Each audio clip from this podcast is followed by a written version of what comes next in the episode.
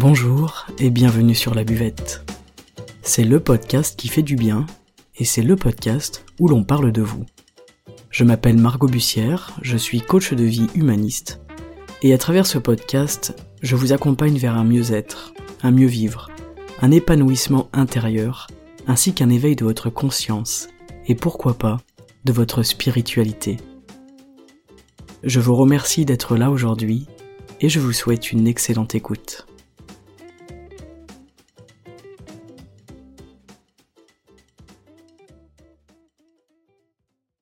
Salut les amis et bienvenue pour cet épisode au sujet des trois états du mois grâce à Madame Doubtfire. Donc aujourd'hui je vais vous parler des trois états du mois à travers le film Madame Doubtfire et notamment à travers eh bien le personnage tout simplement de Daniel et de son évolution tout au long du film. Les trois états du moi en analyse transactionnelle, c'est un concept que l'on doit à Eric Berne et qui permet une connaissance de soi qui est riche et qui est à la fois très fine.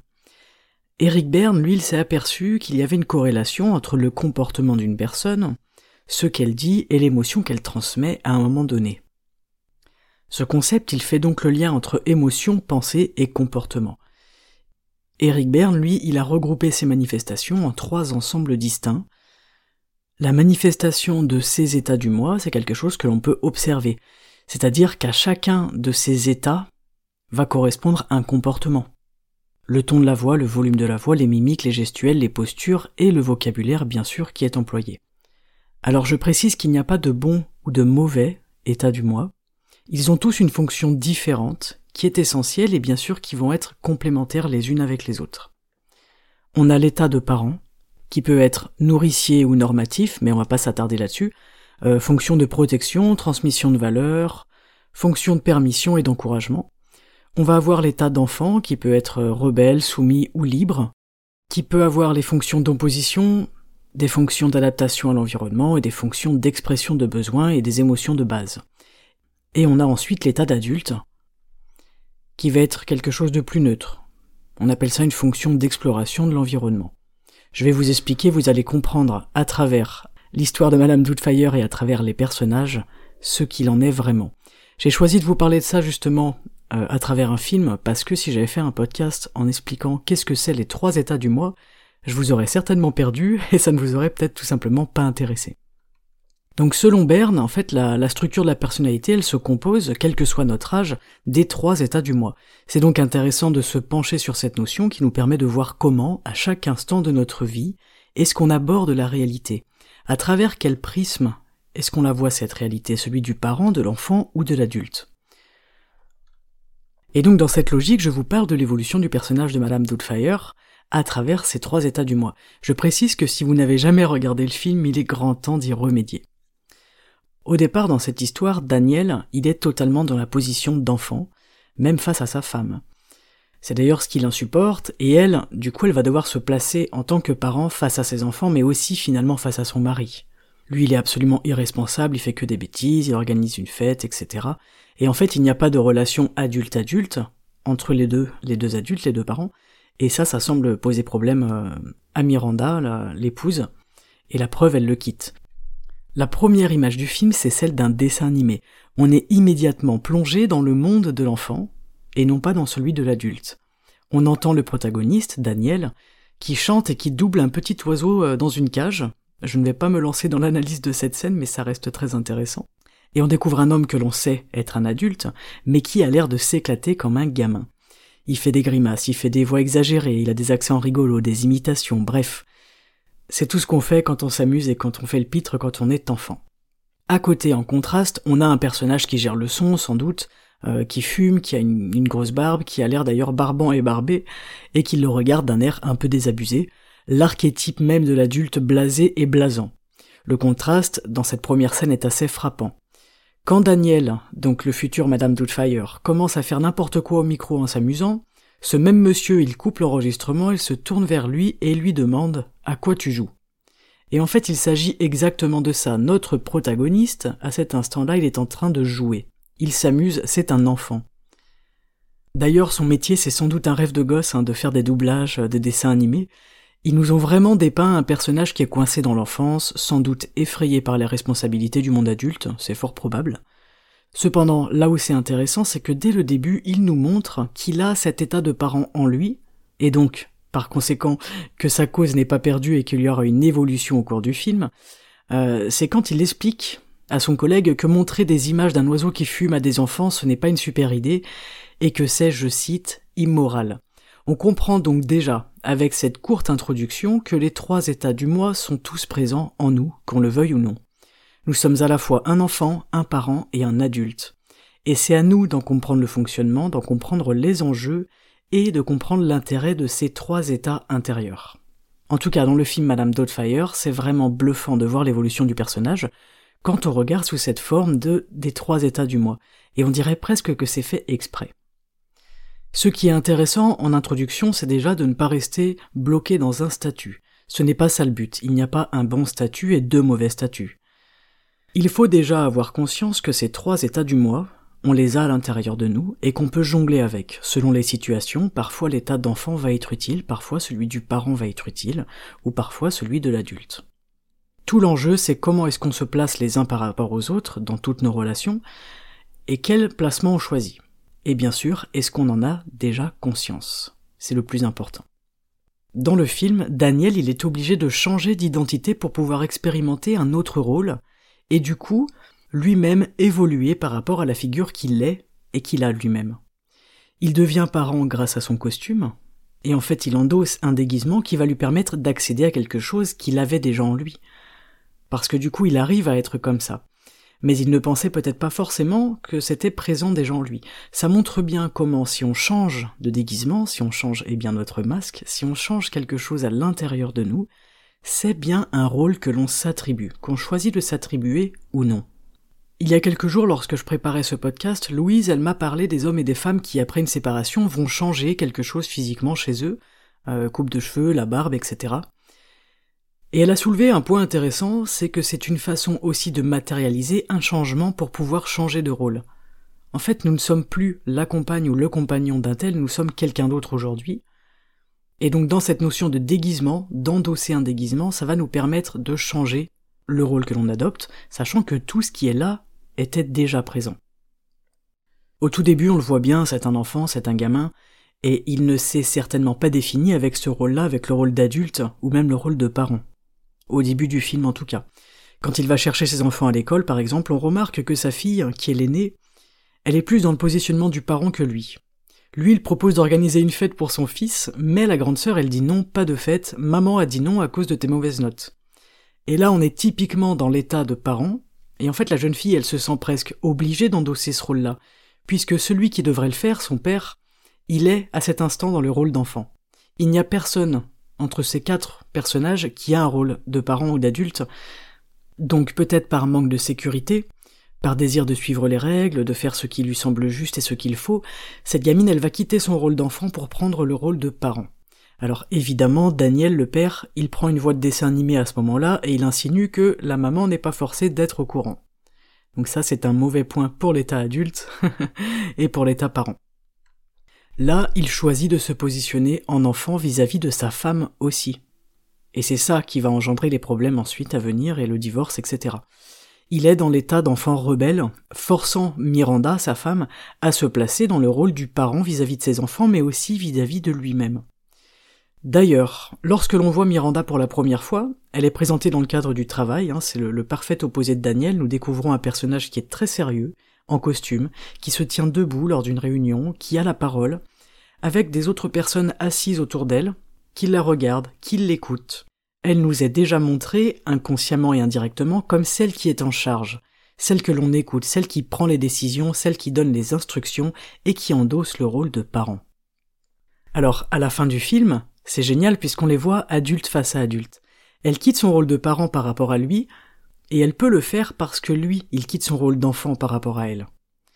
Elle a enfin un adulte qui sait être un parent envers ses enfants dans la gestion de la maison, des tâches, des devoirs, de la nourriture, qui sait être enfant quand il s'agit de jouer avec les siens, et qui sait être adulte, à égalité avec son épouse, qui peut reprendre son statut d'adulte et de femme et non plus seulement de maman. Ce qui est intéressant dans les trois états du moi, c'est que selon comment on se place dans ces états-là, ça va impacter l'autre. Lorsque Daniel il décide de se placer en adulte, ou qu'il se l'autorise peut-être, cela permet à sa femme de se placer en tant qu'adulte et de quitter ce rôle de parent qu'elle endossait du matin au soir auprès de tout le monde. Elle peut ainsi se permettre, elle aussi, d'être dans le rôle d'enfant ponctuellement pour s'amuser et libérer sa part d'enfant rebelle, d'enfant libre. Dès qu'on se place en tant qu'enfant, on s'autorise à agir et à réagir comme un enfant. C'est un choix qu'il soit conscient ou non de notre part. Et personne d'autre que nous, en fait, n'en est responsable. Dans le film, lorsque Daniel il quitte le studio, au début, son collègue lui dit réfléchis bien à ce que tu fais, il y en a marre de tes caprices de diva. Et cette notion de caprice, elle est vraiment reliée à l'état d'enfant. On peut demander de l'aide en tant qu'adulte, dans notre état adulte, et ça ne veut pas nécessairement dire qu'on est dans le rôle d'enfant. On sera dans un rôle d'enfant, par exemple, quand on aura des comportements euh, ou que l'on posera des actions du type, eh bien, caprice, bouderie, euh, des actions, des réactions colériques, des sentiments d'injustice, mais aussi dans la soumission par rapport à l'autre ou par rapport à une autorité. Si un policier vous arrête et vous demande vos papiers demain, eh bien vous avez le choix de réagir en tant qu'enfant. Soumis et obéissant, colérique et rebelle, inquiet, avec de la peur même peut-être. Ou alors en tant que parent, en se rangeant du côté de l'autorité et en approuvant le contrôle de police.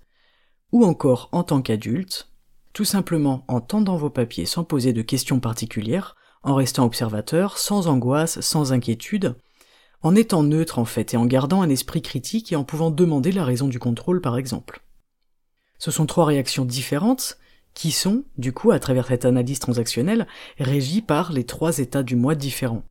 Lorsque Miranda elle rentre du travail, suite à, l'appel des nuisances sonores, elle découvre la fête d'anniversaire organisée par son mari. Elle découvre les animaux devant la maison, la musique qui hurle, bref, c'est le chaos total. À ce moment-là, elle croise un policier. Et comment est-ce qu'elle se positionne face à lui? Eh bien, elle ne se positionne pas comme un enfant, c'est-à-dire qu'elle n'a pas peur, elle ne se sent pas soumise, elle n'essaye pas de négocier.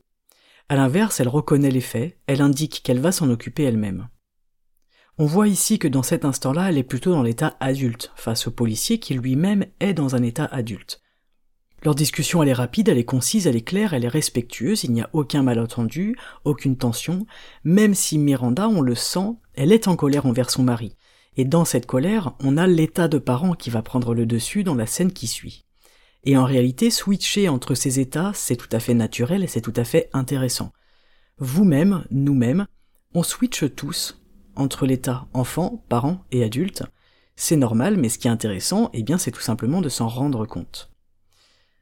Donc dans la scène qui suit, elle constate complètement désabusée son mari et les enfants debout sur la table, casquette à l'envers, en train de danser sur du rap. Daniel, dans cette scène-là, il n'a rien d'un adulte, si ce n'est la corpulence et la pilosité. Et la crise qui en suit, c'est un exemple typique de l'état du moi dans le couple et des conséquences de ce placement intérieur. C'est-à-dire qu'à cet instant-là, Miranda n'a pas eu le choix que de se placer en tant que parent envers son mari. Alors je dis qu'elle n'a pas le choix, en réalité elle a le choix, mais dans son conditionnement à elle, dans le conditionnement de la société, elle n'a pas eu le choix puisqu'il fallait bien qu'il y ait un adulte qui vienne gérer la situation, s'occuper de la situation et régler le problème étant donné qu'il y avait problème à la base euh, car il y avait la police dehors. Bref, en couple, on a tendance à adopter un rôle parent et un rôle enfant. Si, par exemple, vous vous occupez de l'administratif de votre conjoint ou de votre conjointe, vous vous placez en tant que parent et il ou elle se place en tant qu'enfant. Par contre, si vous décidez de le faire ensemble, car l'un a besoin d'aide, ce qui est tout à fait possible, vous vous placez tous les deux en tant qu'adultes. C'est un exemple qui marche bien parce que euh, on est nombreux à avoir du mal à gérer l'administratif et le rôle d'enfant il nous va bien dans ces cas-là parce que quelqu'un s'en occupe à notre place et on n'a aucun effort à fournir et on est très content que quelqu'un s'occupe de nous et s'occupe de nos tâches.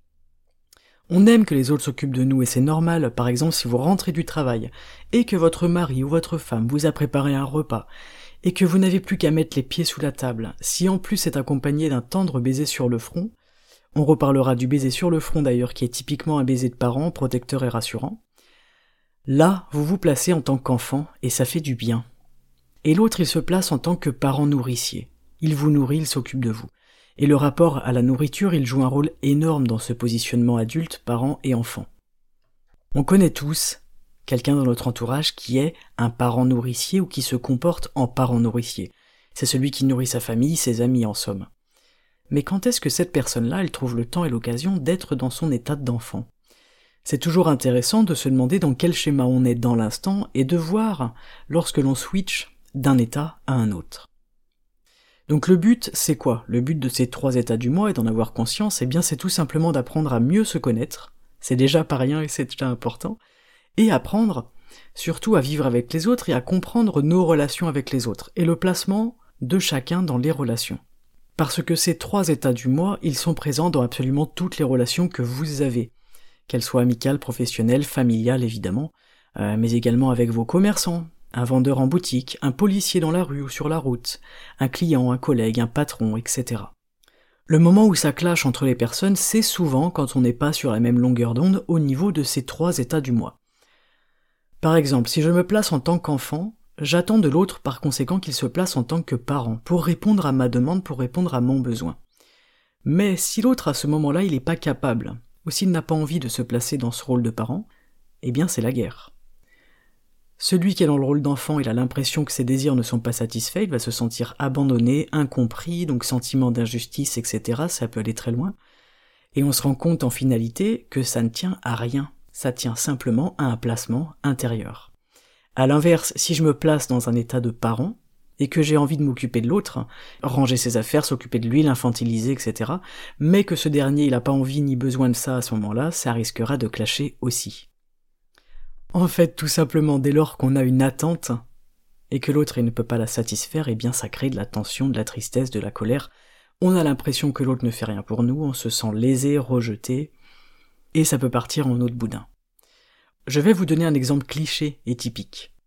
Celui de la femme qui fait toujours les lessives et de l'homme qui n'est jamais foutu de mettre ses vêtements dans la panière.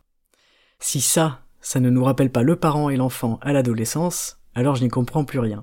Mais le pire, c'est que quand l'homme, pour rester dans le cliché, hein, il en profite. Hein, il profite du fait qu'on lui fasse à manger, qu'on lui fasse ses lessives, que ses chemises soient propres et repassées, il se complaît dans ce rôle d'enfant, et qu'un jour, à un moment donné, il va hurler Non mais t'es pas ma mère C'est extrêmement drôle, parce qu'en fait, la personne se comporte en enfant et reproche ensuite à l'autre d'adopter le rôle du parent. Alors que l'autre en face, il a peut-être qu'une seule envie, c'est être face à un adulte pour pouvoir être lui aussi ou elle aussi adulte. Mais ne nous voilons pas la face non plus, on se trouve forcément un intérêt personnel à se comporter en tant que parent à un moment donné. En tant que femme, on nous câble dès le plus jeune âge, c'est-à-dire qu'on joue avec des bébés, on a des cuisinières, on nous met dans des rôles de parents avant même de savoir ce que c'est. Et c'est pour ça que j'utilise l'exemple cliché, mais ma foi euh, typique, du couple hétérosexuel. Le garçon, il va avoir des jeux pour jouer, la fille, elle va avoir des jeux pour apprendre à s'occuper d'une maison, à cuisiner, à s'occuper d'un bébé et d'un potentiel mari. Donc c'est intéressant de voir aussi quel rôle est rattaché à quoi. Mais je referme cette parenthèse parce que je m'emballe un petit peu, j'en ai conscience. Mais les positionnements de l'homme et de la femme, ils sont toujours intéressants, bien qu'on comprenne que les trois états du moi vont au-delà euh, du sexe et du genre de la personne. Donc, on va dire que ce qu'il faut retenir, c'est que dès lors qu'on se place d'adulte face à adulte, il n'y a plus de problème. Alors à la fin de ce podcast, dans chacune de vos actions et interactions, vous pourrez vous demander, tiens, dans quel schéma est-ce que je suis là? Dans mon travail euh, à l'internat, au contact des élèves par exemple, j'essaye au maximum d'être adulte face à adulte, même si par définition ils ne sont pas des adultes selon les termes de notre société bien sûr, mais cet état adulte, il est présent en eux. Il l'est en fait en nous depuis euh, notre plus jeune âge, parce que c'est un état, ce n'est pas un statut c'est important de bien faire la différence entre les deux. Alors on ne peut pas toujours être dans l'état adulte-adulte face à un enfant, face aux jeunes, et il y a plein de situations où par exemple je vais être obligé d'être dans l'état de parent, mais je peux décider de l'être ponctuellement. Se placer en tant qu'adulte, ça permet à l'autre en fait de se placer lui aussi en tant qu'adulte, et ça, ça permet eh bien la responsabilité de soi et l'autonomie de soi. Et être autonome, ce n'est pas forcément sur l'aspect matériel, autonome dans les relations. Autonome dans le sens où on ne dépend plus de l'autre. Lorsqu'on est dans l'état adulte, on ne dépend plus de l'état de l'autre. Parce que ce qu'il est intéressant de préciser, c'est que le parent, dans l'état de parent, il dépend de l'enfant, et l'enfant dépend du parent. L'adulte, il ne dépend pas de l'autre, mais il sera forcément en interdépendance avec les autres adultes, dans l'entraide, dans le soutien, le partage, etc. On le sait, nous sommes des êtres en interdépendance et nous ne pouvons pas vivre seuls, déconnectés des autres. Être dans l'état d'adulte, ce n'est pas se déconnecter de l'autre, c'est ne pas alimenter le schéma de l'autre et se placer le plus justement possible envers soi, envers les autres et envers la vie. Ce qui est intéressant et qui va peut-être vous servir et vous plaire, c'est que si une personne, admettons votre boss, votre chef, essaye d'adopter le positionnement de parent à votre rencontre, pour vous soumettre par exemple à lui ou à elle, ce qui est très fréquent avec la notion d'autorité dans notre société, vous avez la possibilité d'adopter le positionnement intérieur d'adulte et donc de ne pas subir le positionnement de l'autre. N'oubliez pas que l'état de parent nécessite en face une réception en tant qu'état enfant. Si on se place en adulte, cela n'aura aucune prise. Pour étayer euh, cette pensée par un exemple, je veux vous parler de la scène à la 19e minute du film où Daniel rencontre l'enquêtrice en charge de surveiller son cadre de vie et son activité professionnelle. On est dans le cliché total hein, du personnage qui est droit, qui est rigoureux, qui manque cruellement d'humour et qui est dans l'inspection, dans le contrôle. Elle est vraiment dans le rôle du parent, cette personne. Elle lui a même pris un rendez-vous chez Pôle emploi, donc pour la version française. Euh, le tableau est parfait. Comment est-ce que Daniel il se place face à ce rôle de parent, face à cette personne, dans son rôle de parent? Eh bien, inévitablement, il se place en enfant. Il répond, il tente l'humour, il fait des voix. Il est le typique enfant rebelle et soumis à la fois, et la scène en devient même totalement gênante. Absolument drôle, mais gênante. S'il avait choisi de se placer en tant qu'adulte, eh bien son interlocutrice et son attitude n'auraient eu aucune emprise sur lui, aucune prise, aucun impact. Finalement, avant de partir, il lui dit Ce qui importe, c'est que je retrouve mes gosses au plus vite, je ferai ce que vous voudrez, je suis prêt à tout. Donc là, en fait, il ne prend pas ses responsabilités il attend du parent en face de lui à lui dire ce qu'il doit faire, qui il doit être, comment il doit se comporter, quelles règles respecter pour avoir sa récompense. Il se soumet complètement à cette autorité, qui a eu ce qu'il voulait, elle, c'était gérer un enfant en tant que parent. Cette scène, elle est courte, mais elle est extrêmement intéressante à ce niveau-là, au niveau des trois états du mois. Donc vous l'aurez compris, ces trois états du mois, c'est un véritable outil au quotidien ça permet vraiment de se, défaire de pas mal de situations en fait et de tentatives aussi d'infantilisation, euh, si tant est qu'on ait envie de s'en défaire bien sûr. Dans le film, on constate bien ces trois stades et l'évolution du personnage. On voit bien le rôle que l'on peut s'attribuer, et on voit bien aussi qu'il suffit de rien pour changer ce rôle. Je vous invite donc à regarder ce film ou à le re-regarder pour vous en rendre compte et vous rendre compte des enjeux et des impacts en fait que, que cela comprend, ces trois états du moi. On constate aussi euh, l'évolution du rôle de Miranda qui à la fin semble ne plus être bloquée uniquement dans le rôle de parent. Elle s'autorise un rôle d'enfant auprès de Madame Doubtfire en acceptant que quelqu'un s'occupe un petit peu d'elle. Et elle s'autorise aussi le rôle d'adulte face à Daniel à la fin. Ce film, pour moi, il fonctionne aussi pour ça. La transformation du personnage de Daniel, elle est impressionnante. Et c'est vraiment ça aussi qu'on aime dans ce film-là. En tant que Madame Doubtfire, il est exemplaire, la maison elle est, elle est propre, elle est nickel, le repas est servi, il est aimable, les enfants sont heureux, il s'occupe de tout le monde et pas uniquement des enfants mais aussi de Miranda. Il s'occupe des autres en fait, et ça nous fait du bien de voir ce personnage qui prend son rôle d'adulte et qui s'en imprègne de la sorte. Il agit aussi en tant qu'adulte avec les enfants, et ça c'est assez agréable à remarquer en tant que spectateur, autant pour les enfants que pour les parents en fait. Les relations, elles sont pures, elles sont simples, les enfants, ils l'aiment en ne sachant pas qu'il s'agit de leur père, et ils ont un comportement différent envers lui parce qu'il n'a pas son rôle de papa-enfant.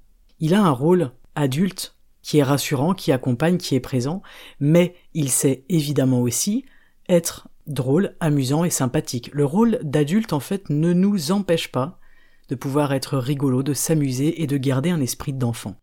Il n'est pas un adulte barbant, il est un adulte qui sait jongler entre ces trois états du moi et qui sait les adapter pour que chacun se sente bien et à sa juste place en sa compagnie. Et ça, je trouve ça vraiment formidable. Bon, au niveau de la société, euh, c'est mal vu, puisqu'à la fin, quand il est démasqué, on demande une évaluation psy, etc. Mais c'est pas le sujet. Moi, je trouve ce film vraiment génial. En tout cas, dans l'état adulte, on devient responsable de nos comportements on intègre nos pensées, nos sentiments, nos émotions, et on prend la mesure en fait de nos actions et les conséquences de nos actions et les conséquences de nos choix. on comprend comment est-ce qu'on se comporte avec les autres, donc on fait attention à ne pas faire du mal à l'autre. En se comportant en tant qu'adulte, on a moins de risques de blesser les autres et de se blesser nous-mêmes. L'état d'enfant et l'état de parent, ce sont aussi des états qui sont nécessaires et par lesquels on va passer. À chacun de voir dans quel état est-ce qu'il se sent le mieux, le plus juste, et dans quel état est-ce qu'il a les meilleures relations? À titre tout à fait personnel, je pense que nous pouvons avoir des très bonnes relations en étant adulte face à adulte. C'est-à-dire que c'est une relation de respect, d'interdépendance, d'écoute, et que nous sommes sur le même pied d'égalité. Il y a une forme d'équité qui est très intéressante. N'oubliez pas tout de même que l'on peut être adulte tout en gardant une part d'enfant, et ça c'est même vivement recommandé par la buvette. Voilà pour cette analyse, ce n'est que la mienne bien évidemment, et c'est la façon dont j'ai envie de, de regarder ce film que j'adore, et d'aborder les trois états du moi au quotidien. J'espère que ça vous aura plu et que ça vous aura parlé, et peut-être même que ça vous aura éclairé sur ce concept de l'analyse transactionnelle des trois états du moi. Si cet épisode il vous plaît, vous savez quoi faire, partagez-le, N'hésitez pas à mettre des 5 étoiles sur Apple Podcast et Spotify et pourquoi pas des petits commentaires et des pouces en l'air sur la chaîne YouTube. Je vous donne rendez-vous sur Instagram, comme d'habitude sous le nom Margot Bussière. Je vous souhaite un excellent samedi, prenez grand soin de vous et à très bientôt sur la buvette. Ciao